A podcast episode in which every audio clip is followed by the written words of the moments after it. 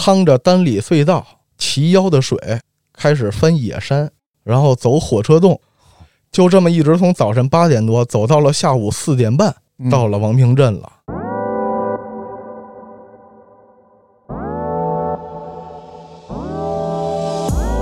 嘉哥第一天从秦皇岛到单位，除了说当时撅了两瓶福加白，很冷静的看看外边单位周边的这些绿化带冲塌了或者需要重建的，一边看一边问我还有冰块吗？一个妈妈拉着特别小的一个小女孩，那个小女孩在那儿哭，那个妈妈也在那儿哭。她看见我能从那个警戒线过去，大姐就给我拉住了，说求你了，不要吃的，不要被子，先给孩子拿瓶水。我当时这个心情啊，就就很不淡定了。我这东西现在都在一操场呢，现在都堆在这儿了，您别往这儿送了，我这儿饱和了，放不下了。这东西在我操场这儿搁着，我也发不下去啊！人就明说了，我发不下去。现在你们来都往这儿堆，越堆越多，堆满了，然后最后这堆东西等不需要的时候进库房长毛过期扔了。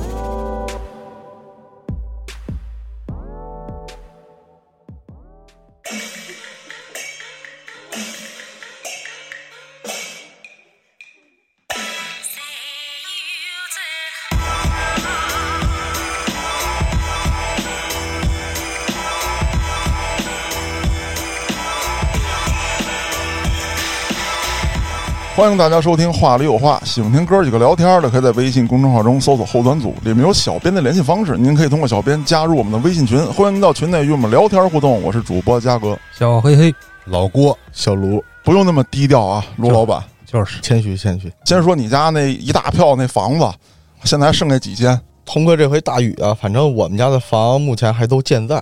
那不录了，没没就剩下地基了呢。逗他行，这是哥们儿，家里也确实没出啥事儿。是但是咱真不能拿门头沟遭灾这事儿开玩笑，就是场面还是比较这个吓人的惨烈。啊，很惨烈。悲壮。嗯，那卢总给大家介绍介绍吧，就是说从你得到通知开始，然后以及这个呃你家的这些情况。其实这次啊，今年的大雨从七月二十八九号，单位这边就已经给了这个防汛的通知了。嗯但是，一开始呢，就是有之前的七二幺这个经验和教训嘛，然后一开始啊，感觉今年不会说到那种程度的，只是今年在这个单位做了一些相应的准备工作，嗯直到说雨下起来了，通过一些朋友发的朋友圈啊，然后家里人给拍的视频，还有一些这个在自媒体网站上看到的家里这一个场景，嗯真的是确实比较震撼。先简单介绍一下啊，可能有人不认识卢老板啊嗯。卢老板跟嘉哥是一个单位的，呃，在一个楼里啊，可能不是一个单位。然后卢老板主要管这栋楼，管这栋楼进进出出的人啊，这些搞卫生的呀，物业就就是物业老板啊。啊房东啊，就是塌不塌呀什么之类的啊。房东不好说啊，反正都听他的。然后呢，他是在石景山工作，嗯家在门头沟，是这么一个关系。嗯，主要是依托嘉哥生存。淫威之下啊，然后第一次看到这个家里边的场景啊，是通过我妈当时给发了一个视频，问了问说单位里边情况怎么样？因为在石景山感觉还没有那么严重嘛，嗯从家里楼上给拍了一下这个视频。我妈呢是住在这个门头沟龙门那块儿，楼下正好不远就是串门那条沟，它是最早的一个门头门头沟区的行洪道。就当时感觉这个桥啊，都已经马上这个水要溢出桥了，已经平行街道街面了。嗯然后再看里边那个水流啊，十倍激流勇进，哦，这是第一直观的感觉。然后后续的连续两三天，这个雨一直持续下，就看见抖音上啊、百度上啊，里边就是车呀、树啊，可能乱七八糟的什么都开始飘了。一直到后来，通过这条沟流到门头沟河滩，有一个叫小时代的这个商圈，桥就已经完全被淹了。当时就是脑子已经一片空白了。这个现场的一些画面啊，绝对超过七二幺当时的暴雨了。随着这个雨呢一直持续下，就是身边也开始发生了一些这个防汛比较紧急的事儿了，就是单位的等级一升再升，嗯然后也确实一些单位的其他的，呃，其他景点吧，也发生了这个沉降啊、塌陷啊，包括这个墙体垮塌的这种情况了。这个时候啊，这人的神经是很紧绷的，因为你不知道接下来会发生什么事儿，自己又会经历什么事儿。嗯，刚才卢老板说这其他景点儿，就是嘉哥管的这些文物的这些景点儿，对，就是大部分不可移动的嗯一些文物点位，还有就是我的这个兄弟单位啊，啊，咱们石景山的其他一些的文保单位。这些物业也归卢老板管啊。然后离我们最近的，就是可能大家都比较了解咱们石景山区这个首钢园儿，嗯因为它刚刚承办完这个冬奥会嘛。呃，首钢园呢，在冬奥会结束以后，也是这个被广泛利用，给老百姓呢提供成这个健身呀、休闲的这么一个露天室外公园。当时啊，我们站在咱们石景山这个山上往下看，整个这个冬奥园的行横道已经一塌糊涂了。嗯，然后据说是咱们新引进的一些水上项目，就完全处于瘫痪状态了。这郭哥有发言权啊。那个引进的人是我朋友，我今年还去了两三趟吧，就是那会儿还没没下雨的时候，上他那儿玩去了。然后有一部分是在这个呃首钢大桥下面有一个动力冲浪板的一个训练营地。下雨之前，他刚花了几十万吧，从这个外地弄的沙子过来，弄了一网红沙滩。呃，这一发水全都冲没了。反正这一次大雨啊带来的这个经济损失，据说是已经不可估量了。包括说大家平时开车走的这些水泥路，嗯，这路板都已经冲起来了，水泥路凹凸不平，已经没有就是完全现代化城市的样子了。然后还有郭哥刚才说的这个水上公园啊，除了这些投资人们前期的大量投入的人力、物力、财力，然后很可惜的是，这个设施还没有完全面向这个咱们市民开放使用，就已经完全被这个大水给淹了，非常可惜。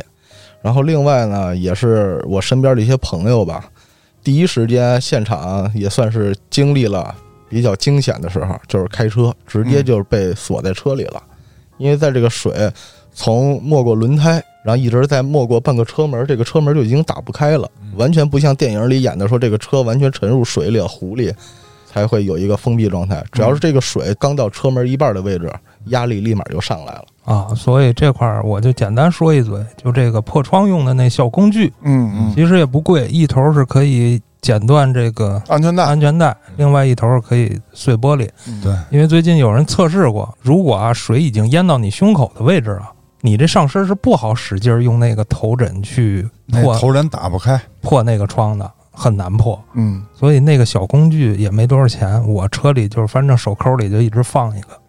有需要的朋友可以在这个节目以后联系黑老师，大家批一点 我。我不管这个，咱们不能啥钱都挣啊，是吧？这东西挺好买的。其实啊，要说惊险程度，还是说单位嗯，身边一个同事，一个老同志，哎呦我的妈呀！提到这位这位大叔啊，那真的是，你说这个年轻人不讲武德吧，这个老年人有的时候他也挺不讲武德。这个细则啊，咱们让卢总给讲讲。我的妈呀，这个老头历险记啊，天哪！这个老同志呢，也是算我们半同事半朋友吧，嗯差点说成了半敌半友了。半同事半朋友，老师傅呢，我们一起工作有几年的时间了。这个嘉哥我们都非常熟悉的，呃，也是一个老党员，嗯平时行事这个作风还是比较正派的，嗯然后也雷厉什么叫还是比较啊？你就说人家是正派的，呃，嗯确实不能完全。老头儿太喜欢看广场舞这个节目。嗨，呃，这次下大雨呢，因为我们这个老师傅啊，咱们就称呼为老头儿吧。嗯呃，老两口儿一直是住在门头沟这个王平王平镇。老头儿平时呢是在单位石景山这边上班，但是这次下大雨啊，前期防汛也是坚守住了岗位。到了后期、中后期开始，发现这个门头沟山区受灾程度比较严重，然后出现了这个断水、断电，嗯甚至这个通讯信号已经中断了，呃，和家里完全失去联系了。呃，老两口呢，一辈子磕磕绊绊，几十年风风雨雨不容易。这时候呢，就体现了这个真爱嘛，人间自有真情在，嗯开始担心老伴儿了。但是呢，在没有任何通知我们的前提下，老头儿就自己跑了。等到早晨起来，我们找人的时候，发现联系不上人了。嗯，给留了个条儿。我们看见了，上面就简单的一行字：“你们放心，我回家看老伴儿了。啊，就是说他最近是住单位的，”对，因为防汛期间嘛，尤其这回一直提升到红色等级，我们都是住单位，要求必须在岗，二十四小时备勤。嗯大概有这么三天的时间吧，老头儿绷不住了，确实是担心老太太的安危，属于自己就擅自走了，好了。能理解，要我我也走了。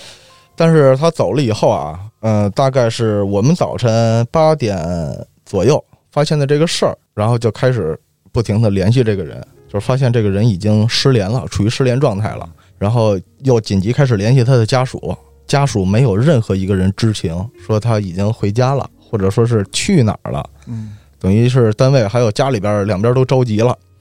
然后最可怕的呢，比较直击我这个大脑的啊，就是他儿子很正式的告诉我说，我爸发来的最后一张照片是八点四十到了门头沟丁家摊儿了。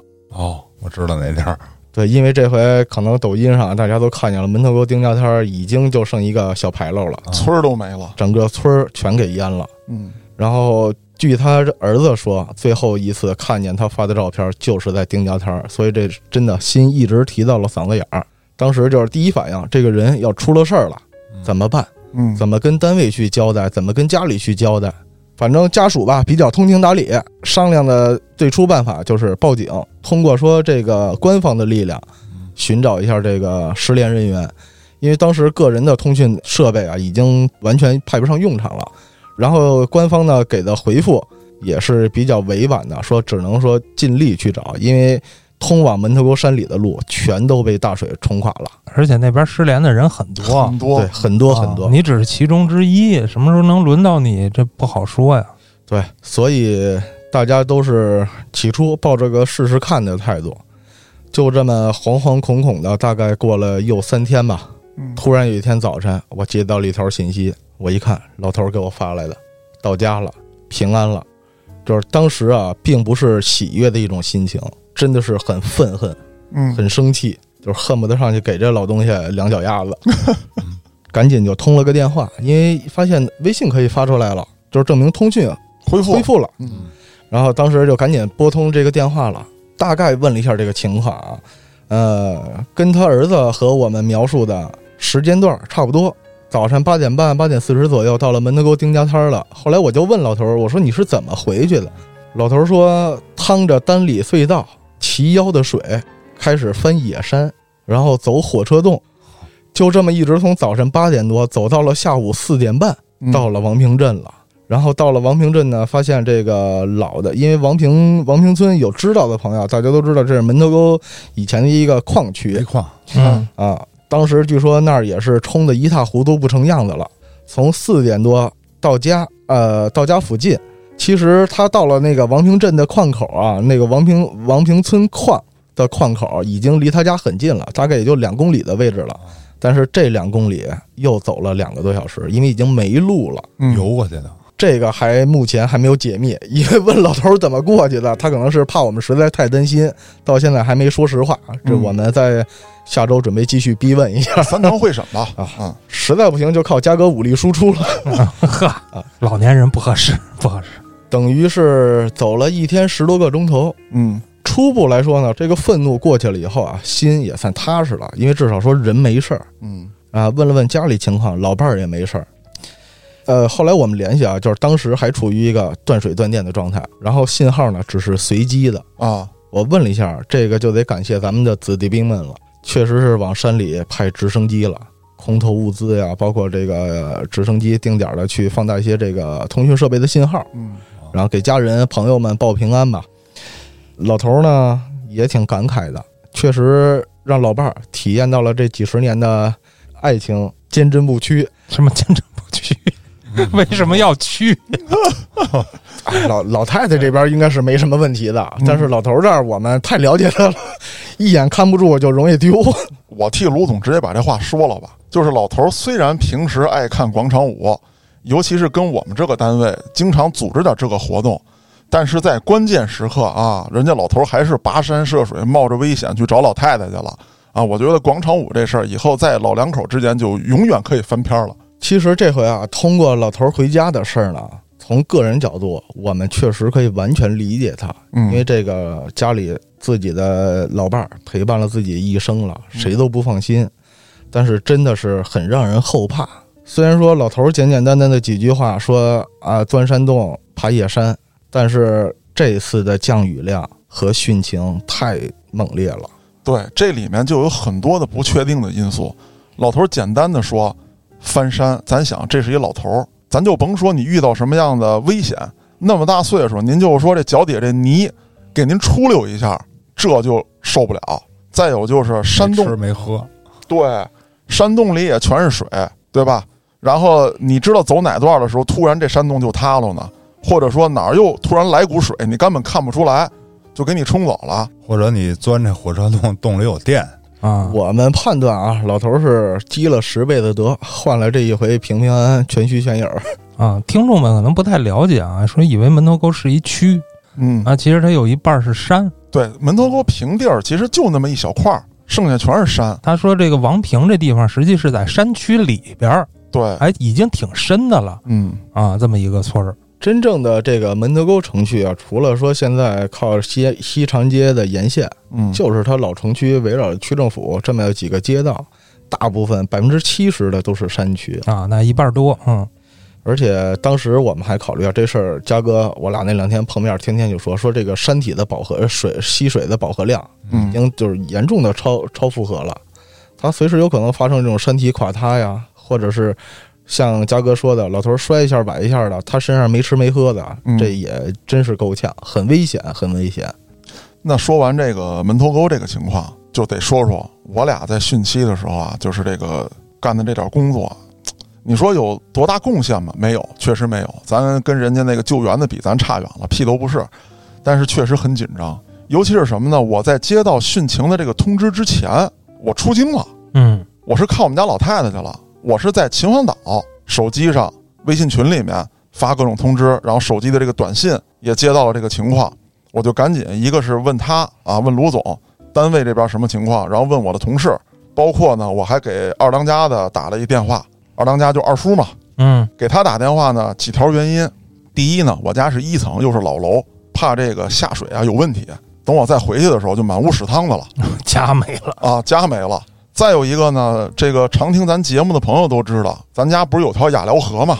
啊，雅辽河能不能扛住，咱不好说。嗯。后来呢，这个二当家的还是很负责任的，我给他发完微信、打完电话，可能隔了有一个小时，套着游泳圈就出去了。对。就是他给我回传了这个雅辽河的照片啊，啊，而且很官方的，就是特别不着调的那种官方啊，嗯。给我回复的，说这个身为雅辽河河道总督的他啊，亲临现场检查了雅辽河的汛情情况，而且并且呢，这个在雅辽河的对岸还发现那个拉野屎了。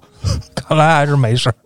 我估计这个二当家发现拉野屎这哥们儿应该是被冲走了，因为隔了时间不太长，我就给嘉哥送去了雅辽河失守的战况了。怎么样了，雅辽河？呃，没什么事儿。其实这次呢，比七二幺呢还要好一些，因为据这个二当家的说啊，就是雅辽河提前就开始放水了，就为了泄洪使。再有一个呢，就是二当家他们家住那地方啊，就是现今的公寮这地儿，在原来的地名呢叫石河子。为什么叫石河子呢？是因为这个八大处一下大雨，山上冲下来好多水，水里带着石头。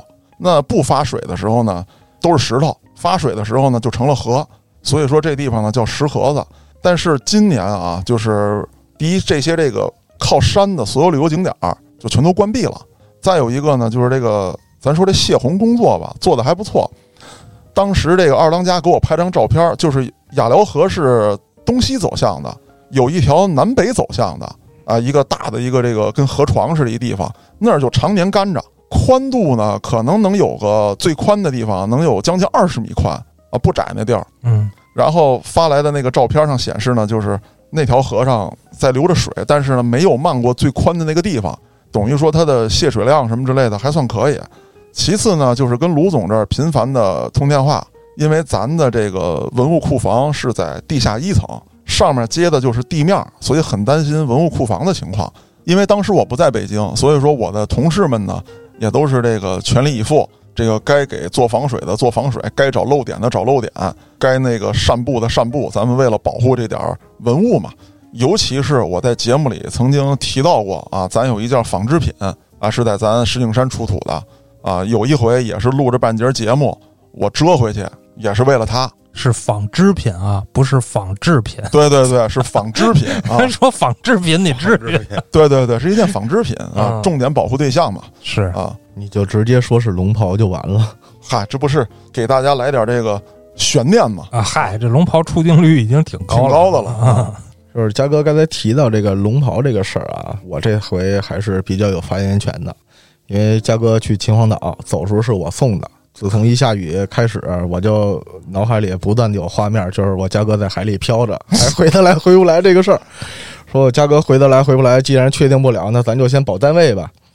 从大雨正经下到第二天的时候，就是全单位的人出奇的意见统一，重点保文物库房。嗯其他地儿全都可以舍，所以我们所有的工作重心一下就全都偏移到文物库房。当时我记得啊，呃，普通的这个防汛沙袋大概这也就是装个二十来斤沙子，嗯。文物库房门口的全是一百二十斤一袋的沙子，足足是码了四层，加了两层这个挡水板、嗯。密封胶、密封条，全都打了一遍，然后二十四小时双人轮流值岗。因为我们那个文物库房的门啊，呃，不开玩笑的说，就是开这个门儿，可能跟咱电影里边看的开核弹井那个门的原理差不太多。虽然没 没人家那个密码配置高，但是我们形式上还是要走的。嗯所以大家呢，在这个汛期呢，真的是比较辛苦，付出了也很多，也舍弃了很多，可能就是没法陪伴家人。所幸啊，这次大雨下来结束，文物库房没有一件文物受损，这个是值得比较庆幸的。嗯。然后其他的文物点位呢，情况也还算不错。咱们这儿呢有一个碑啊，这个在哪儿呢？不能说啊。有一个碑，也是一个不可移动的文物。当时就特别担心这个碑被冲毁了，因为它就孤零零的一个碑嘛，离山体也比较近。这要是滑坡了，或者说有泥石流啊，一下就给干倒了。砸了，哎，砸了。下完大雨，第二天早上是几号我记不清了，应该是周日的早上去看这块碑去，哎，发现周围呢离远了啊，就是心里一翻个儿，说完了，为什么呢？找不见了啊，我操，碑呢？啊，后来走近了，发现哦没事儿，它是很多的这个树杈子呀、草叶子呀，就给那块儿全糊住了，看不见了。但是这个工人们，包括工作人员扒开这些的时候，发现碑哎没什么事儿，哎这心里就踏实了。一些古建的这个古代排水系统起到了非常重要的作用。我呢是周一回来的，回来之后呢，把老婆孩子放家，我就先杀到单位去了。因为我第一我得看看情况，大家都在战斗呢，是吧？我这个说是出去探亲了，也就跟玩儿去了一样，真正干活了是人家。嗯，再有一个呢，也得表示一下对大家的感谢，是吧？人家卢总给我打电话说了，为保文物库房，拿电梯井泄洪，电梯不要了。这次还真的不跟嘉哥客气了，因为确实啊，当时确实做好了各种方案的预案，嗯就是这个水从外边进来，甚至说从楼里漏出来，等等等等，各种千奇百怪的想法，能想的全都想到了。最终的目的呢，还是说保这个文物库房里的珍贵文物。呃，从事嘉哥这个职业呢，这些文物啊，它就不能按这个市场的经济价值衡量了，嗯这个历史价值是无可估量的。确实，最坏的方案我们已经做好了抛弃这个电梯，直接使电梯井泄洪的准备了。但是千算万算，万万没想到，我嘉哥进楼的一瞬间，先干了两瓶福加白。什么呀？主要是庆祝一下，我还以为压压惊呢。嗨，嗯庆祝一下，就是呢，电梯保住了，呃，对对，哪儿都没什么事儿，我这心等于就能放肚子里了。回家呢，又开始这个研究我家里的这点防汛工作。为了防止这个倒灌嘛，嗯，我是用了最土的办法，拿这个抹布外面裹上塑料袋儿，把所有的这个下水管道口我全都给堵上了啊。就是说，如果说啊，不是说真的遭大灾，这水应该顶不上来。如果真遭大灾，一层都没了，它顶不顶也无所谓了。嗯啊，就基本上说能做到的都做到了。再有呢，就是当时走的时候呢，因为不敢开车，旅游季嘛，嗯，哐叽给你堵路上，坐火车去的你能买着票，你也挺厉害的。啊，还不错嗯啊。然后卢总呢就拍着胸脯说，把车停咱单位啊，啊，给你保护起来不让它飘出去。啊，对，让它就泡在这儿啊，你能找着回来。嗯一个是卢总这边呢，回来咱得答谢一下吧。卢总也不喝，啊我就替卢总把他那瓶也喝了呗。是，再有一个，说到这儿呢，有一个特有意思的情况，就是我家这小区里头出镜率比较高的这个金大爷，啊，啊，很牛逼。我不知道这件事儿，但是我回来之后就听这个街坊四邻说，这个金大爷发挥了重要作用。我家这个小区啊，老旧小区都这样，就是一到晚上车就全怼着停，嗯，留电话，对，晚上也不出去了，有事儿你就打电话是，啊，给你挪了。那在我们家这个后院这位置呢，就扎了一堆车。当时金大爷就组织所有人，你们先把车倒出这一区域，咱们往这儿垫土、垫砖头，把这车垫起来啊，垫个这三四十公分，咱不能垫再高了，啊再高那个车都跟那儿停着，它那个垫的它也不稳当啊。说要是再淹喽，全漫过去，那咱就认了啊，啊。说这么着，确保呢这个车里头不会进水。这金大爷还真可以啊，金大爷比较有力度，嗯我们大家对他都比较认可 啊。我这儿情况呢，大概也就这么多。郭哥其实经历的这个要比我们俩多多了，不敢当啊。有一些呢也是让人听着不是滋味儿吧，咱就说嗯，啊，大家都知道，我不是一年三百六十五天，有三百六十天都在水里头吗？是，嗯刚才啊，他俩聊的时候，我翻了一下我这手机，我看了看，七月三十一号那天，我还的确在水里。就是我七月三十一号发了一朋友圈，还有一小红书啊，都说了，你大爷终究是你大爷。呃，这天儿依然在水里玩呢。啊，就是我们先说这个常去的啊，昆玉河这个当时的景象，就是下着雨，然后水里呢还是我们那些死党，基本就是冬天游泳的那波，他还在。啊，哎，你要夏天去什么乘个凉啊什么，那些人不去了啊。完了，这个水呢，我是亲眼看着，我在那儿待了有一小时吧，就是大概水涨了有个三十厘米，这一小时，从那个日常的水位到我走的时候，这个水已经涨到我们下水那个台儿的台面上了，已经比那台面高了。就是你那拖鞋如果搁在台面上就走了，啊，哎，你知道吧？呃，完了，我应该是七点半八点那会儿回的家。我想那天为什么出来啊？就是我是想像七二幺似的，我琢磨这立交桥底下是不是有这个被困的。反正我这带着潜水的东西，我说救一救。要赶上呢就弄俩，然后我车上也有桨板啊，包括我那个水翼板的那板面，它是个塑料泡沫的，它也能临时的起到一些救援作用吧。什么绳包啊这些东西我都带着，抛绳器它都带着。但是那天从这个望京到火器营桥，就是我走的这沿线，它还没有被淹的。包括就我们家门口以前那个水大概有个一米吧，那天还真是有可能这个提前工作做得好啊，这个井盖都给弄通了。那天呢，这个位置也没有积水。然后我呢，八月一号我看了看，我又去了这个首钢大桥。八月一号下午那会儿，我记着这天呢，有时候下雨，有时候不下。八月一号那天，我就站在这首钢大桥上，这桥上应该有个一二百人吧。那会儿应该就波涛汹涌了吧？呃，对，但是人家说啊，比七月三十一号呢下去了点儿，啊，下去了一点儿，但是确实是波涛汹涌。我还呃一会儿站在桥这边儿，然后一会儿又钻到桥那头，我我两头看啊，因为我哥们儿那基地在桥那头儿。呃，先说那水啊，水流是挺大的，然后这个桥上有好多警察，完了就是跟这个围观的就说啊，行了啊，拍两张得了，差不多赶紧赶紧走吧，啊，就是不让你在上面滞留。但是他你要就在上，他也不能说薅着你走啊。是然后我就在那儿看，尤其我在那桥墩子那儿看啊，那那块儿的水流特别急，而且形成一漩涡。我就看那个从远处飘过来那些东西，比如说什么煤气罐呀，还有一些就是能飘着的东西，飘到这个桥墩子这块儿的话，就在这儿乱转或者乱撞，你知道吗？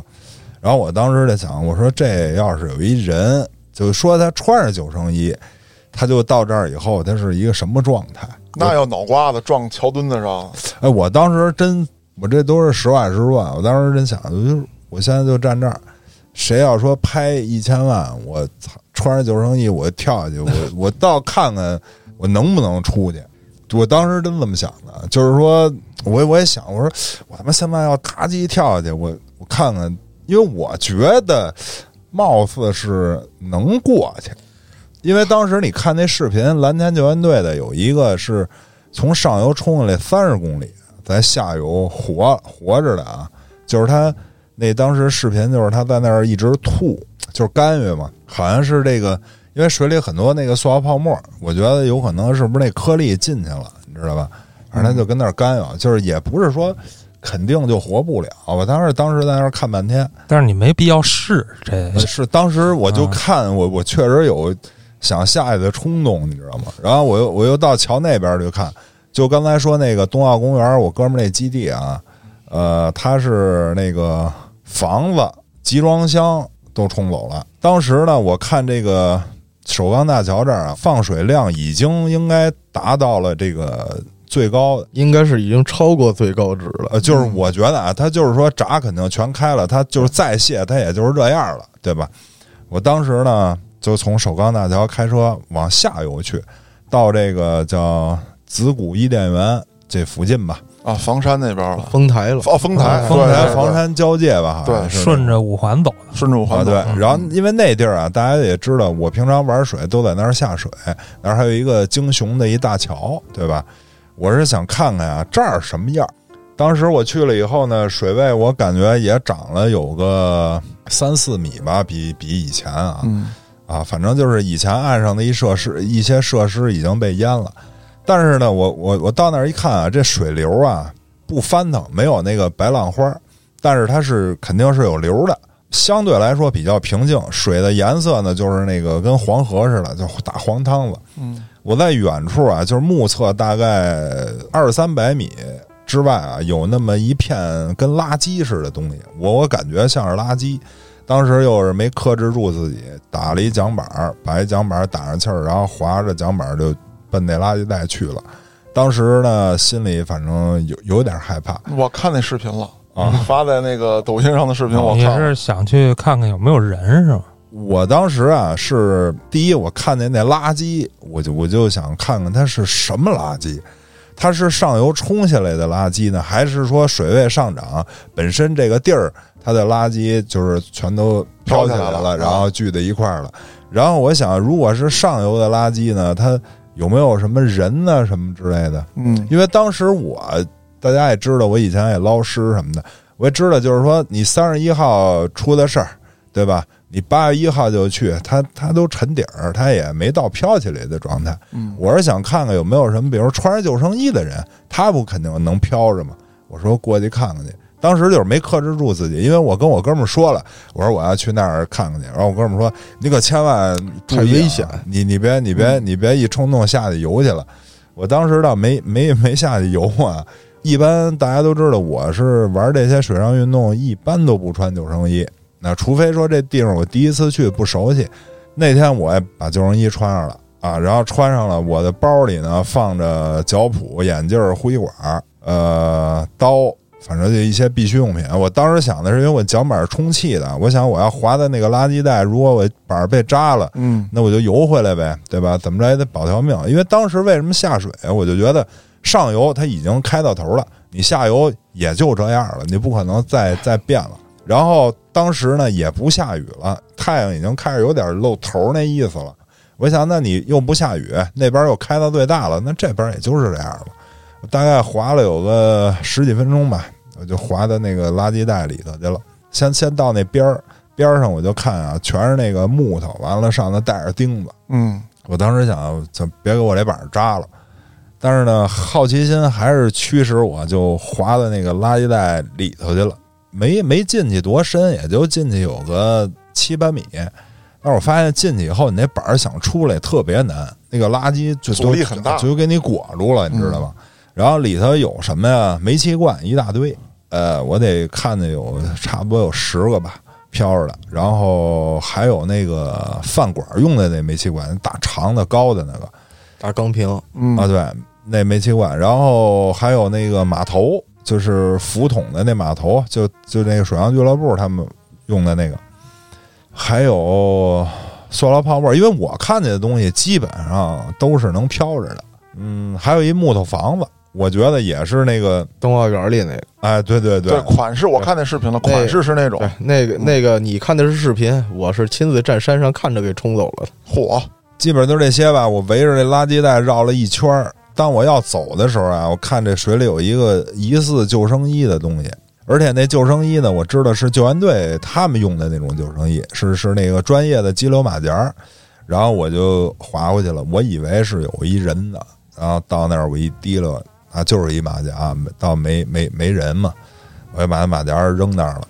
呃，还有十十来个救生圈，都是那种塑料的硬质的救生圈，一看就是那个河堤边上怕谁掉下去用的那种救生圈啊，在那儿待了有一个多小时，然后我又趁着天亮我划回去了。当时反正这一趟我心里反正。有点没底，因为这个岸上水里就我一人，没别人，嗯，就他妈特刺激感觉。然后我一手机呢，拍了这几个视频以后还没电了啊！就到最后一个视频啊，最后一个视频，因为我下水那地儿呢，我怕我回头我找不着这地儿啊，做了一标记啊，我做了一标记，我往一树杈上挂了一空瓶儿，就把那瓶盖一拧，嘣儿插在树杈上。我最后回来，我说我那意思。你看，我还是循着标点回来嘛。就这最后一视频拍完了，啪没电了啊！然后上岸收拾板儿。当我把这板儿叠起来，又下雨了。完了，八月一号，等于我就是啥也没看见嘛。然后我把视频发出去了。发出去以后呢，这个救援队的就给我打电话说：“那个郭子，你那地儿在哪儿啊？你告诉我一下。”说我们那个莲石湖那儿有一库房，两个那个救援艇。还有四五个船外机全都冲走了，他那意思就是会不会飘到你说那地儿去找找啊？阻塞在那儿了，嗯啊，对他那意思是，然后我说目前我是没看见，而且我不敢滑到里头去。我说周边呢还有没有垃圾袋，我不知道。后来昨天我看他们救援队发的那个信息啊，就是这几个船外机找着了。而且果然不出我所料啊！当时我跟他说了，我说你那个船，他说我那船里有点气儿，因为不敢吸特瘪，怕咱那胶皮粘上嘛。嗯啊，他说我那个有点气儿，我说那个应该就飘来。我说你那船外机啊，应该就在你那附近。我说那玩意儿齁沉的，我知道。然后又有泥直接就给裹里头了。果不其然，就没多远，发现那四个船外机啊，他昨天都给弄上来了。完了，救援这块儿吧，我一直是看朋友圈，然后还有那个我们那队里的那些通知啊，就是这事儿吧，我个人有那么一点看法，就是也有可能能量不是特别的正啊。对，是这样，就是作为救援人员啊，咱说了，你洪峰来的时候，咱就说七月三十一号那那景儿啊，还有很多人朋友圈上见的那景儿，说这水哗往上涨，那水流很大，然后汽车呀、杂物啊都。跟着裹挟着往下走，这会儿呢，你说你划个桨板去救援，这这根本不可能，不可能，因为有水流，你那无动力的东西你根本就划不动，那么只能用这个冲锋舟后面挂船外机的这东西，或者咱说你你这个摩托艇临时征用的摩托艇是吧？这些有动力的，但是有动力的，因为水里的水况太太复杂了，这个下来的东西太多，很容易把你螺旋桨或者喷泵啊。打坏了，打坏了，或者说直接给你别停了，别停了以后，你这东西就变成一个无动力的了。那肯定就是顺着水流也是往下走，往下走。如果你被一个，比如说一树干呀，或者一个一个房子，就大的物件卡到那儿，比如他给你别在那儿了，然后这会儿水流一过来，这艇马上就翻，翻了，你这人肯定就掉下去了。嗯。这人呢，肯定穿着救生衣。一般的，咱说救援队的都要求穿救生衣，那就是顺流而下。就是这回这个蓝天逝世的这两位，我觉得啊，他也是这原因。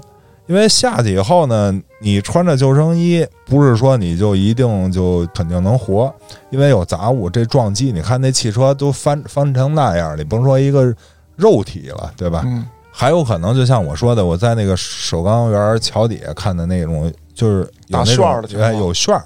你穿着救生衣是一起一伏，一起一伏。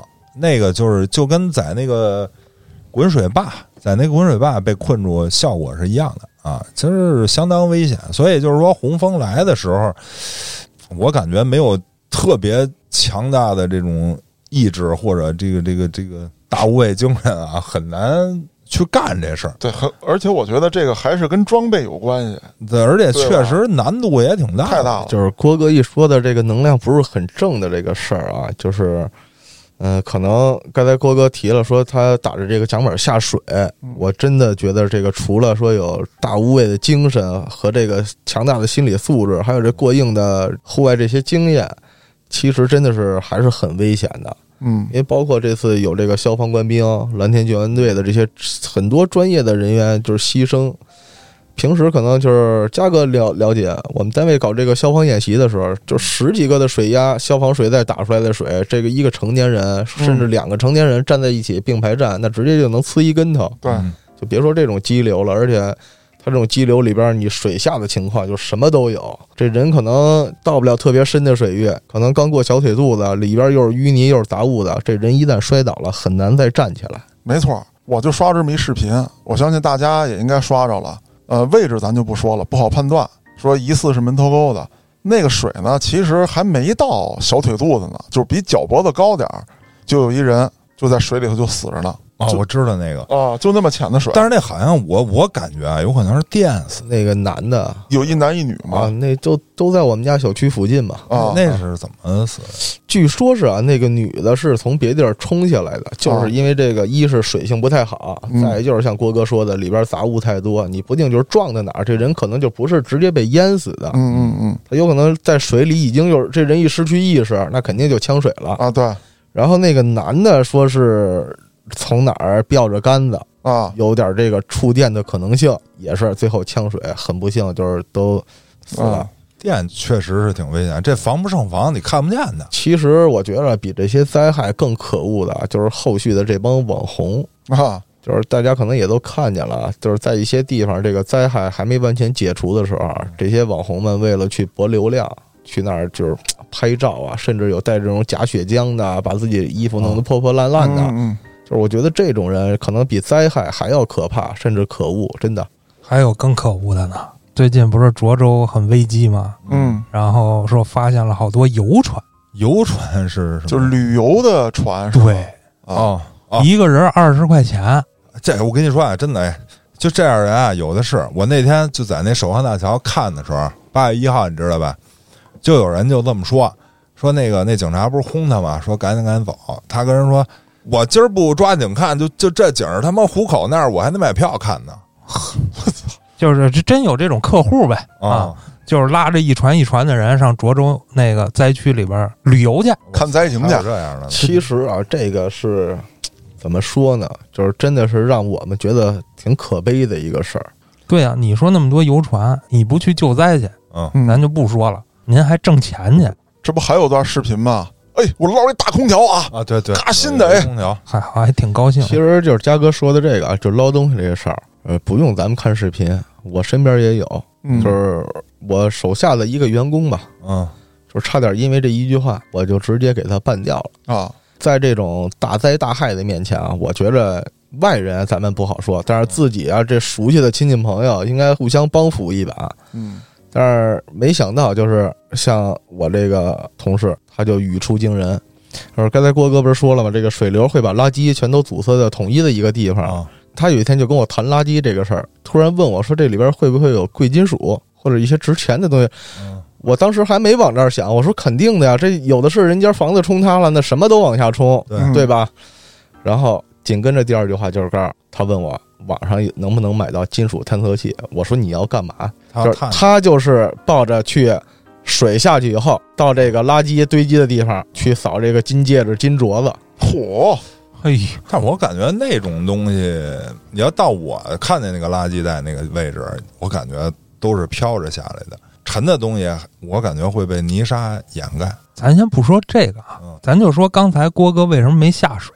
这种垃圾，这种灾害啊，里边虽然没有人，但是有小动物啊，嗯有很多死了的动物。啊，对，如果时间长了腐烂之后，里边是有 怎么说，就是大意嘛。那天。那天我去的时候，我就看见这个永定河上就好多鸟在飞，我感觉它这个里头肯定有它能吃的东西腐。尸之类的，这大意就是打这儿来的，嗯您还往那儿去，还要在里边翻，真是嫌自己命大。尤其是这个季节，你看这个大雨过后，紧跟着就是这个热暴晒，嗯然后桑拿天儿，气温它这么一闷，嗯再加上埋在这个水里边水汽又大，它很容易产生这个细菌啊、病毒啊。对很危险。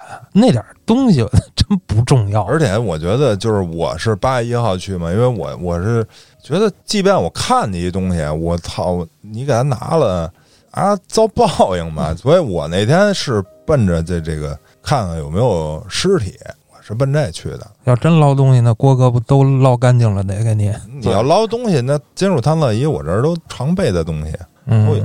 那家里铁的东西多了，金属的，你怎么就能找着戒指呢？我就邪了吧我的那种小的东西也不是那么好找。嗯完了再说这个后续的啊，我们因为我身边朋友不都玩桨板的吗？然后他们就组织去这个救灾去。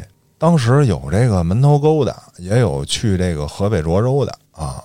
我呢是因为脚啊让水里钉子给扎了，我就没敢去。我就看他们这个，呃，他们这行为，首先我是点赞啊，咱佩服。然后二一个呢，就是这些东西吧，还都是自个儿搭钱去哈、就是没有任何组织给你报销啊什么的，就是自己开车，呃，油钱对吧？东西钱到那儿吃喝什么，吃喝有可能有的地方有人管，嗯呃，我就觉得救的这些人吧，也有点问题。我看他这个啊，刚才说了，这个洪峰来的时候，咱没这本事，咱来不了。那行，那咱洪峰退却，这个水呢，全都积在这儿，咱就说内涝，它没有水流，就可以理解成是百分之百的净水，只是把房子淹了，然后你去那个被淹的地儿把人给拉出来，你这会儿有动力无动力都都可以哈。这个这个拉来这些人呐，你说桨板是人力的，我一个单人的桨板，我最多拉仨；我一个说多人的那种龙板，我拉七八个。嗯但是划的人，他有可能就俩人，我俩人带着七八个人划一桨板，咱说挺费劲的。我也不要求你说你出力，但是我我这个桨板我都划到他妈刮尾鳍了，我这尾鳍一共他妈二十厘米高，我这都蹭尾鳍了，这腿就到腿肚子，还没水流，您就不能下来走走吗？就是你走两步，这不就出去了吗？这儿没人淹不死你。对我还给我你给我时间，我他妈再进去再拉一波。对你这儿还他妈拍照，完了还有那视频是，呃，就是那个那个冲锋舟，冲锋舟后后面带挂机，但是它那挂机必须得吃水有一定深度吧。嗯然后这水已经也，咱就说还是到腿肚子，或者说不到膝盖那位置吧。这个前面一个救援队的人，我操，拿一绳儿拉着这个，然后后面那艇里坐着得六七个，有男的有女的，他不是老头老太太，就是正常人，还拿着他妈手机跟那儿拍纤夫的爱啊！啊，对，就跟就跟他妈他让你丫坐船玩儿呢，因为郭哥刚才一说这个，我又想起来一个事儿，我记得也是当时我就给嘉哥打电话了，就是这次汛情来的时候哈，嗯咱们石景山区这个麻峪村儿，它是这个咱们整个区里边为数不多的一个平房区，嗯正好它又是跟门头沟交界，嗯又是在这个永定河老行洪道上这么一个村落。然后这次呢，有可能就是说那儿会被淹，为了说保护这个村儿的这个这些老百姓安全，提前给疏散了，给迁到咱们这个首钢园里边那个服贸会的以前那个场馆里了。嗯，大概有这么四千多人。你还给送东西去了当天对，啊因为当天晚上嘛，这个咱们各个这个机关单位啊、委办局的这些同志们，就是去帮着疏导灾民、安置灾民，呃，也不能说是灾民吧，疏散那个就是去给这些被安置人员吧嗯送一些物资，然后做一些疏导工作。然后我呢，就借着是单位这个工作人员也去了，到了现场以后啊。呃，真的是以前没碰见过这种事儿，就是离自己这么近的，所以到了现场感触特别深，当时就心酸了。哄抢是吗？就是有大批的物资，然后吃的喝的，嗯是给被安置人员准备的。嗯就是大家在这个时候啊，只要遵守现场秩序，绝对是只多不少，每人至少都能拿上。然后当时心酸是为什么呀？就是一个妈妈拉着特别小的一个小女孩儿，那个小女孩在那儿哭，那个妈妈也在那儿哭。她看见我能从那个警戒线过去，她就说：“哎，你能从这儿走，你肯定是这儿的工作人员。”嗯当时就把大姐就给我拉住了，说：“求你了，不要吃的，不要被子，先给孩子拿瓶水。”我当时这个心情啊，就就很不淡定了。因为那些年轻力壮的人，他们都去抢水、抢吃的，而且抢好多，抢好多。现场的工作人员就是一再跟那儿嚷、跟那儿喊，包括说这个咱们民警同志跟那儿维护秩序啊，真的很自私，就没有人考虑这些老人和孩子。嗯，他们还不是就真切的受灾，只是被安置这些人员。但是呢，为了保证现场的这个秩序不进一步的混乱啊，因为很多人在看着，我当时我没办法给这个小女孩拿水，我把我自己的水给她了。嗯，因为一旦我从这个物资上拿了一瓶水给她，啊换来的一定是更多人的哄抢，嗯嗯。对，就这个是让我难受了好几天的事儿。而且你说这个救援队的，我操，自己搭功夫搭钱，冒着生命危险去救啊！你就你比如我一看你救的就是哄抢的这人，我操，我心我心寒不寒？你说？对，而且还有好多什么呀？咱都说，哎，我钱财乃身外之物，这都遭灾了。本身咱就说郭哥那板儿上吧，我这还能再搁一人。好家伙，您这扛着家当呢，对吧？你非占一地儿，那个我看我看俩哥们儿啊，嗯，就是他们回传那视频，这东西啊，也不能说说这个掉一个儿，说咱们是那个人，咱就不拿自己东西了。但是他拿那东西，我觉得真他妈没什么价值啊。有一人是他妈拿了一堆那烧烤，什么玩意儿烧烤就是估计他们家是他妈做烧烤生意的，啊？就是那塑料泡沫箱子，然后里面是什么穿好的串儿。反正我一哥们儿讲板儿上是这个东西，然后还有那人啊，他还跟人聊天呢，好像那意思说开了多少多少年了。我说他今年刚干，反正就就就这东西啊，人家发上来，我哥们儿没什么没什么意思，就是发这个东西，就是说，哎，那天我去了啊，就是这实际情况。嗯，还一个大哥拿一塑料袋儿，塑料袋儿里你猜是一什么玩意儿？不知道，哎，大塑料袋儿啊，塑料袋儿里有水，水里还有一东西，他养的鱼是吗？对，呀，养了一金龙，然后在脚板上，我操！就是这些都是舍命不舍财的主啊。不过说到刚才那哄抢啊，我在想，如果我在当场，啊，也许我也会去抢。首先啊，看实际情况，嗯，如果我有媳妇儿跟孩子也在现场，得给他们抢一份儿。啊，必须抢。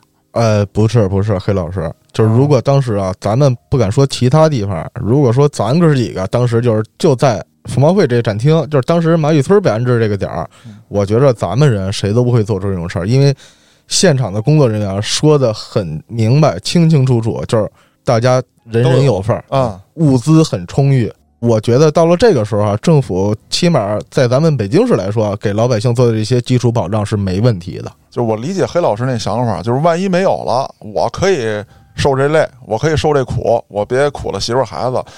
但是当时的情况是什么呀？卢总讲的很清楚，就是你只是被安置，你不是灾民，对你饿了三天了，渴了这个好几个小时，十多个小时了，呃，没这一口我就有点扛不住了。他还没到那个这对还是一素质问题。能理解了，就是嗯其实咱石景山没什么影响，啊，对主要物资有的是。对他们啊啊，这些人就是呃比较慌乱、自私、从众、慌乱。呃但凡有我嘉哥一半也不至于。就是嘉哥第一天从秦皇岛到单位，除了说当时撅了两瓶福加白，很冷静的看看外边单位周边的这些绿化带被冲冲塌了或者需要重建的，嗯一边看一边问我还有冰块吗？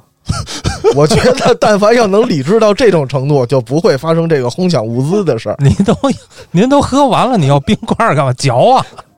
就是还可以再喝哦，有哦，冰块的话还可以再喝啊。还有就是刚才郭哥说这个洪峰的时候，其实为什么有些人还会愿意涉险？那就是救人的时候，如果真是看到有人在哪儿受困了，我觉得他们救援队还是有人敢去的。啊，有人，我们那儿有这个高人，因为我看他那朋友圈啊，他长知识。就是他第一天的时候，他应该是在火车上，他被困上了。他说：“这个，我身为一个这个经验丰富的救援人员，此时此刻受灾的时候，我他妈却在火车上无能为力。”这嗯这是他发的，你等会儿我一我一看一眼，他朋友圈他怎么写的？但是黑老师，我觉得啊，这个从人的情感上来说，比如说自己的妻女、老婆、孩子啊、父母、亲戚，这你眼看着被困，这是从人的情感来说，说我想去救他，嗯，这个是绝对没有问题的，因为人嘛是有感情的，而且这个亲情至上。但是从这个实际情况，我个人觉得就是没有这种救援经验的，真的不要盲目的，那就是白搭嘛。真的是白搭，有可能你人救不上来，会把自己搭进去。全炫了，那就你看啊，他他这么写的，他说这七月三十一号二十二点，身为教练，在灾害肆虐时不能在一线支援，反被困在回京的绿皮车里，这是他妈的何方神圣在兴风作怪？然后接下来就是他第二天回来了，就参与救援啊，就是我刚才说那个桨板救援的那事儿啊，他发了一条，然后呢，人家就说哥你真高尚啊什么的。后来他人说了一句，说这算什么呀？说这种没有什么风险，参与感还强，带媳妇儿过来体验一下。就是说白了，人家处理的全都是这个东西，你知嗯道吗？见多了，对他觉得就是什么土耳其地震他都去，像这个拿桨板往出运人，他觉得就是完全没有什么技术难度可言了，就是带着媳妇儿参与一下，他觉得参与感强嘛，因为你能够这个跟灾民面对面，然后你去拉他一把，扶他一把，给他弄上船，力所能及的事儿。哎对他觉得这很简单，确确实高人是有，但是你要没两把刷子，就真别凑这热闹。而且呢，我个人觉得啊，因为我这有几个救援队的群，我老觉得就是大家是志愿者是吧？就是我他妈会不该你的，你这个说话的时候能不能稍微的注意点语气态度？就是我看他们那个发的通知啊，我就看了我就不想去，这是实话实说。我看了我就觉得，你你这话你什么意思呀？你比如说这个涿州那会儿，他们发了一通知，这咱就不说那个是哪个队了啊，反正我就说挺有名的啊。人说了，应急管理部通知，涿州队伍已经饱和，已通知河北省应急厅，北京地区某救援队去的一律遣返。如有队伍私下跨省救灾，注册队伍通知地方主管部门收回品牌，为注册队伍开除队籍。北京啊，什么区域队伍必须听从应急管理统一指挥调度，未经允许什么一律活动不能参加。就我觉得你这特生硬，你知道吗？就是就是我这个一腔热血哈，我没看你这通知怎么办？我没在你这群里，我去了怎么就给我遣返了？完了还我还要要是有个半成型不成型的，你还给我注注销了。而郭哥说的这就是你怎么让你的通知有效的让所大家都接受，对，然后怎么能确保你这个通知每个人都能看到、收到这个啊消息？对，完了你这语气用词，咱说你你没有特别正确的传达。你稍微委婉点儿，对不对你这个真的让人看了，我我一看我就我是该你的呀，然后我去你还这对因为这个那个的，因为你不是说正规单位，你正规单位那领导下命令了是吧？这个有疫情，那咱们全服从或者怎么样的，那是种情况。你作为一个跟志愿者们说话，文件再硬是文件硬，你要去想到这些人，就像郭哥说的，我自己搭着功夫、搭着钱、受着累、冒着危险我去了，然后你这命令我，然后不服从命令，后果还很严重，还有点威胁的意味对，是吧？他他真的每个地方啊发的都不一样啊，有的人家人家是怎么说的？人说啊，这个现在啊你们也不要来了，因为呢我们这边路断了。你能来的队伍呢，只有这一个入口，现在车都囤在这儿。你现在来了，你也是在原地等待，嗯所以你们先缓一缓再来。你这这个是个人说的话，是不是就是上边下命令就是这么下的，啊？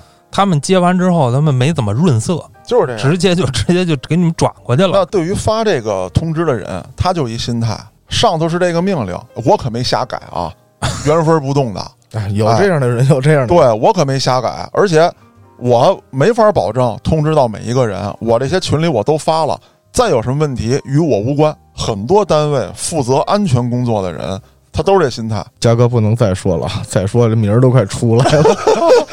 我骂谁呢？可能有的人已经听出来了啊。你可以把原文扩上啊，啊对以上是通知内容啊，嗯然后你再解释对啊对，也可以是吧？可以，就是说本身这么干是一个非常简单，而且说也让接到通知的人，呃，不同身份的接到通知的人，能心里比较舒服的一个办法。但是有些人他就不做，而且像这些救援队的人，干什么的都有，各行各业的。对嗯，啊，又不是你员工，又不领你工资，啊，对对真真是真是你说的就是这个，对，因为我身边有一朋友啊，就是咱们这个石景山蓝天的，就是我还特意问过几次，就真的是纯公益，没有任何收入，就是自己往进搭。我跟他们说，我土耳其那地震，你知道吗？就是纯公益到什么程度啊？我也有通知啊，通知是你要参加的话，你先交两万块钱，这两万块钱是机票、住宿什么乱七八糟的。嗯回来兑完回国后多退少补，然后呢说你留好了票据，我一看，哎，留好了票据，仿佛你是给报似的哈。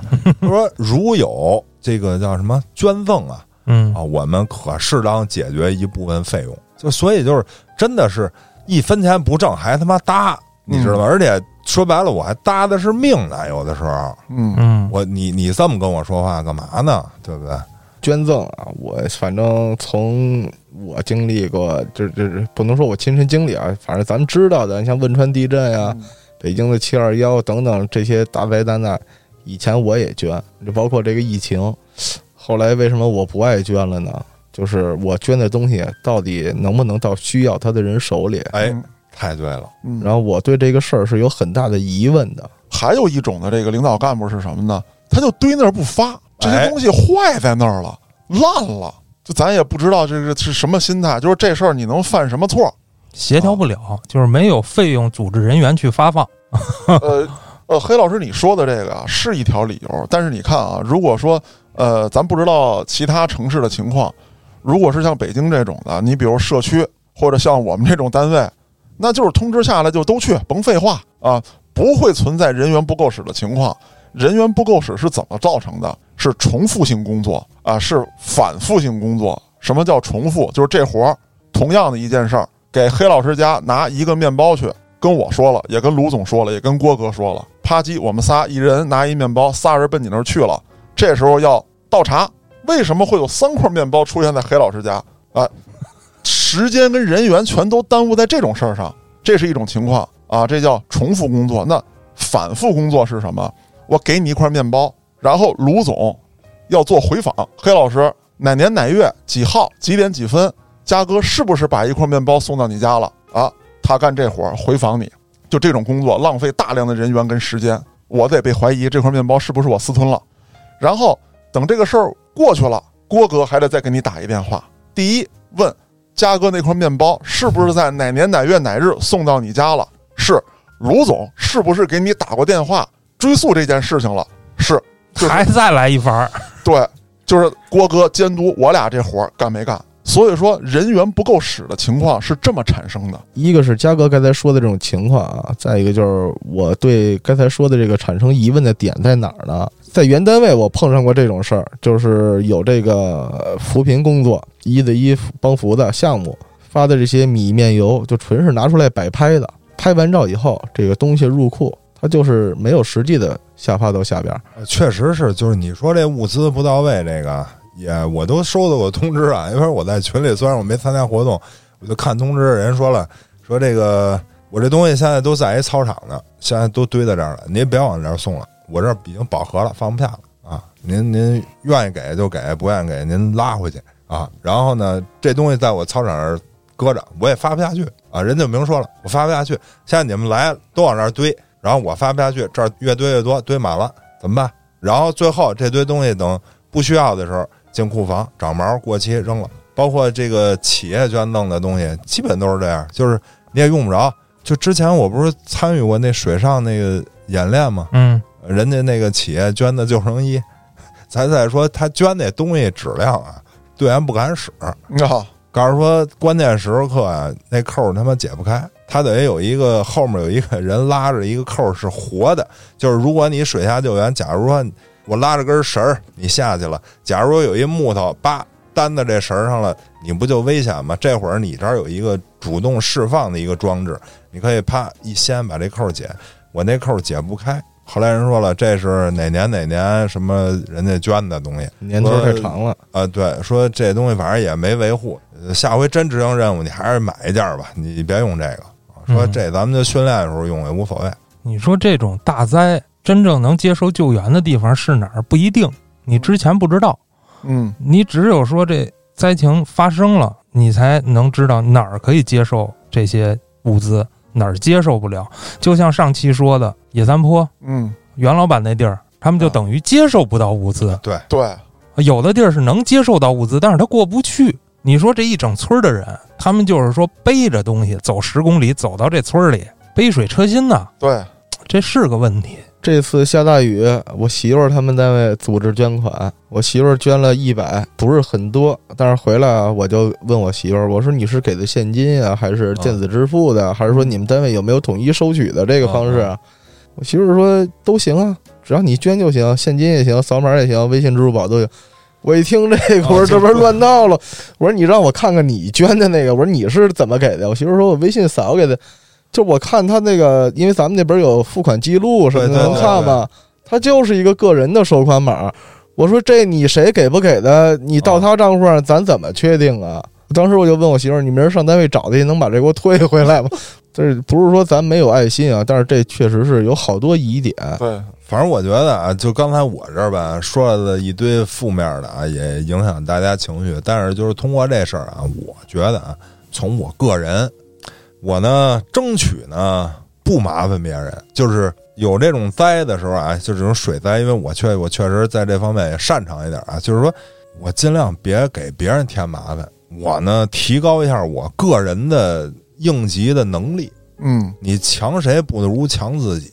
您说您这东西发不下来，我自个儿跟家备点零食，军队用的那个那个速食的那个东西嗯，啊，压缩的，对吧？我备点儿，然后关键时刻我能哎拿完管一礼拜的，是吧？